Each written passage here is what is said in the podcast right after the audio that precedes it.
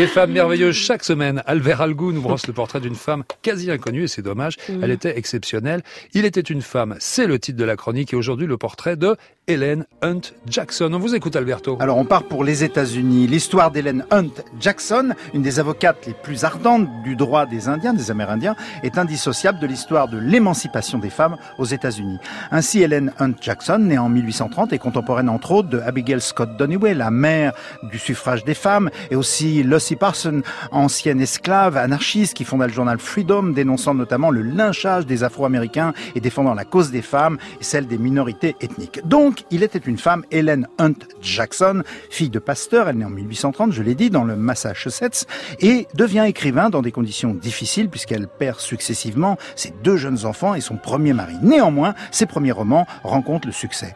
Et à Boston, en 1879, alors que, mue par la curiosité, elle est venue écouter une conférence donnée par Standing Bear, c'est le chef de la tribu des Poncas, c'est un personnage magnifique, elle est bouleversée par les propos poignants de cet homme qui décrit le sort inique et les atrocités subies par les siens, spoliés, décimés après leur expulsion dans leur réserve du Nebraska. Dès lors, Hélène n'aura de cesse de dénoncer les traitements inhumains infligés aux tribus indiennes dans tous les États-Unis, se fondant sur des enquêtes accablantes pour les autorités, à commencer par les agents corrompus du Bureau des Affaires indiennes, elle fait circuler des pétitions, collecte des alerte l'opinion en envoyant des lettres à la presse. En 1881, elle publie Un siècle de déshonneur. C'est un livre très important, c'est le premier qui dénonce la dépossession des Indiens de leurs terres, de leur liberté. Un exemplaire est adressé à chaque membre du Congrès et sur la couverture, une citation de Benjamin Franklin en rouge vif Regardez vos mains, elles sont tachées du sang de vos parents.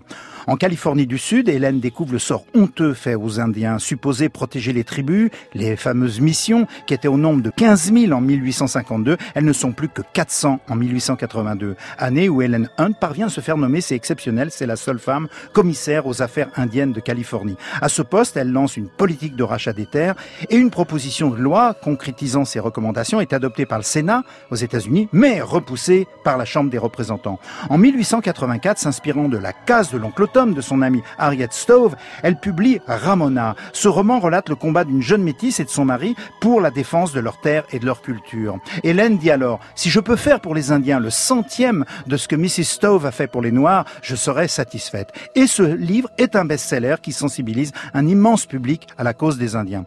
De retour en Californie, alors qu'elle songe à une version d'un livre pour enfants, Hélène meurt des suites d'un cancer en 1885.